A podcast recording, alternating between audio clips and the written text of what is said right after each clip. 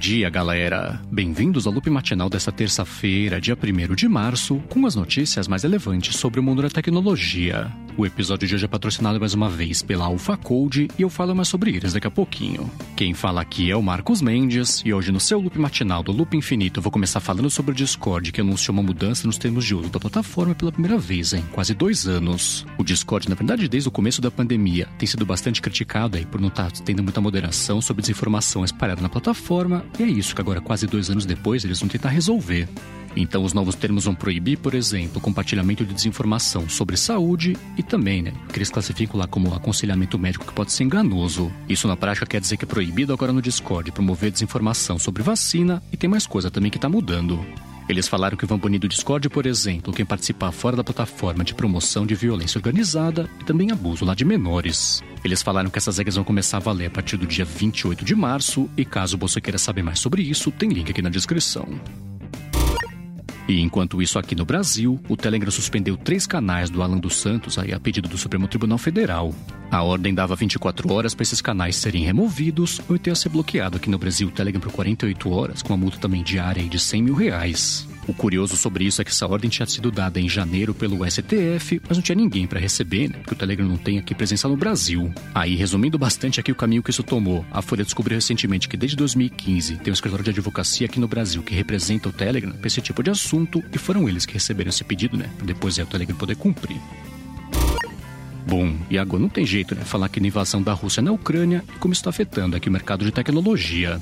Os Estados Unidos anunciaram, por exemplo, a proibição de exportação para a Rússia de equipamentos tipo semicondutores, laser de precisão também e até PCs completos, né, que podem ser usados lá pelo Exército ou fabricação também de equipamentos militares. Já uma outra sanção também que foi anunciada pelos Estados Unidos e pela Europa foi o bloqueio de alguns bancos lá da Rússia. Isso está impedindo né, as pessoas de usarem, por exemplo, Apple Pay, até o Google Pay também. Aí agora falando sobre o impacto disso em redes sociais, o Facebook removeu uma rede de desinformação lá da Rússia e bloqueou o acesso a canais russos, canais de comunicação, né, russos lá, tanto a partir da Ucrânia quanto também a partir da Rússia. O Facebook também se recusou a cumprir uma exigência do governo russo, que era parar de usar checagem de fatos e notícias divulgadas lá por veículos russos, e eles foram bloqueados aí parcialmente por conta disso. Isso veio junto da decisão do Facebook também de impedir monetização dos canais e até deixar eles comprarem anúncios também, né, para aumentar a exposição na plataforma. Isso contribuiu para o bloqueio parcial do Facebook na Rússia. Aí, em resposta a isso, o que aconteceu foi que a Rússia exigiu o restabelecimento desse acesso a partir da Ucrânia e ameaçou também bloquear o Google, né, que por enquanto não cumpriu com esse pedido. Já no Google Maps, a empresa desativou a função que deixa o pessoal acompanhar em tempo real né, como é que está o trânsito numa região, fluxo também de lojas e tudo mais, que estava sendo usado aí, aparentemente pela Rússia né, para conseguir planejar melhor essa invasão. Uma informação curiosa que pintou sobre isso, inclusive, foi que antes mesmo da confirmação lá por parte da imprensa da invasão da Rússia na Ucrânia, o pessoal que estava usando o Google Maps para fazer pesquisa sabia já que isso estava acontecendo acontecendo, então eles fecharam acesso à informação, né, para não ajudar ainda mais a Rússia a conseguir planejar os próximos passos. Já no Twitter, a empresa decidiu pausar tanto a recomendação de conteúdos quanto a compra de anúncios também, tanto lá por parte da Ucrânia quanto por parte da Rússia. Eles foram bloqueados aí também lá na Rússia, né? parcialmente é por conta dessa decisão. Aí, em reação a isso, o Twitter falou que ele está trabalhando já para conseguir contornar esses bloqueios e voltar a ficar disponível lá para todo mundo na Rússia, mas não detalhou, claro, como é que eles vão fazer isso aí para não dar dica para o governo russo. Agora, passada essa parte aí da briga toda, mas continuando aqui falar sobre o Twitter, eles confirmaram que vão deixar o pessoal se analisar quando for postar um conteúdo aí que pode ser sensível. Para ativar esse alerta é só a pessoa tocar no botão de bandeirinha lá que apareceu na parte de edição, né? Quando sobe uma foto ou um vídeo e tá disponível já para todo mundo isso aí no Android, no iOS, também na plataforma web. E por último aqui hoje sobre redes sociais, eu vou voltar agora a falar sobre o Facebook. No finalzinho do ano passado, o site da Information comentou que o Facebook estava desistindo de fazer o próprio sistema operacional para headsets imersivos e estava desmontando uma equipe formada por quase 300 pessoas, mas o Facebook falou que não.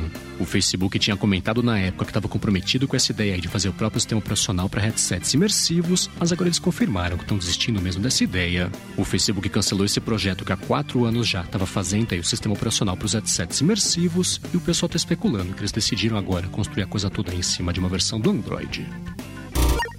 Bom, a seguir eu vou falar sobre os anúncios do evento da Samsung. A frente é do começo da MWC, mas antes disso eu vou tirar um minuto aqui do episódio para agradecer a AlphaCode que está patrocinando aqui mais uma vez o Loop Matinal.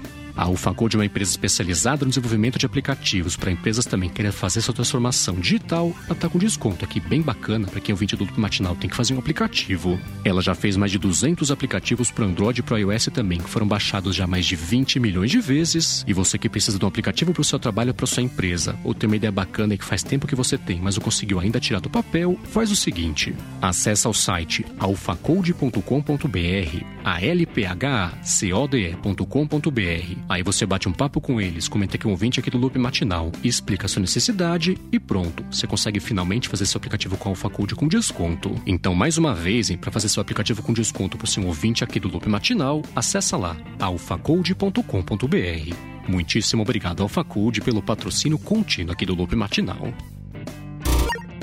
Bom, vamos lá, né? Já desses eu comentei que aproveitando o comecinho da MWC, a Samsung ia fazer um evento para provavelmente anunciar novos computadores, e foi isso que aconteceu. Ela anunciou o Galaxy Book 2 Pro e também a versão 360. O Galaxy Book 2 Pro vai ser lançado nas opções de 13 e 15 polegadas, e tem o diferencial principal dele o fato de ter conectividade 5G, e tem várias opções, né? Que vão até um Core i7 de 12 geração com 32 GB de RAM e 1 TB de espaço.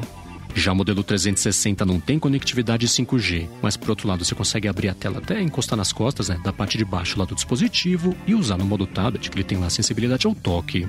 Além disso, ele é compatível também com a canetinha digital S Pen e vai ser lançado, na verdade, os dois modelos né, vão ser lançados aí lá fora pelo menos no mês que vem, mas ficou devendo aí o preço, né? Samsung deve anunciar isso um pouquinho mais pra frente.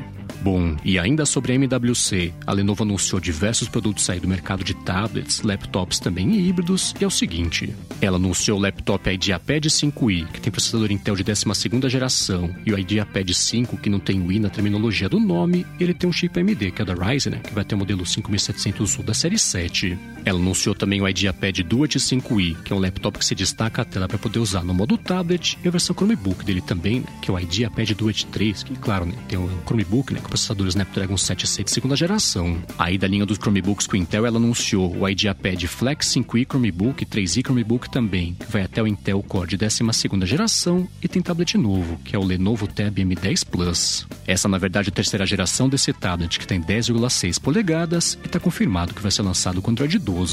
Aí ah, esses laptops, tablets e também Chromebooks, né, os híbridos todos aí, vão ser lançados lá fora pelo menos entre maio e junho desse ano. E caso você queira ver os preços, né, especificação aí também um a um, tem link aqui na descrição.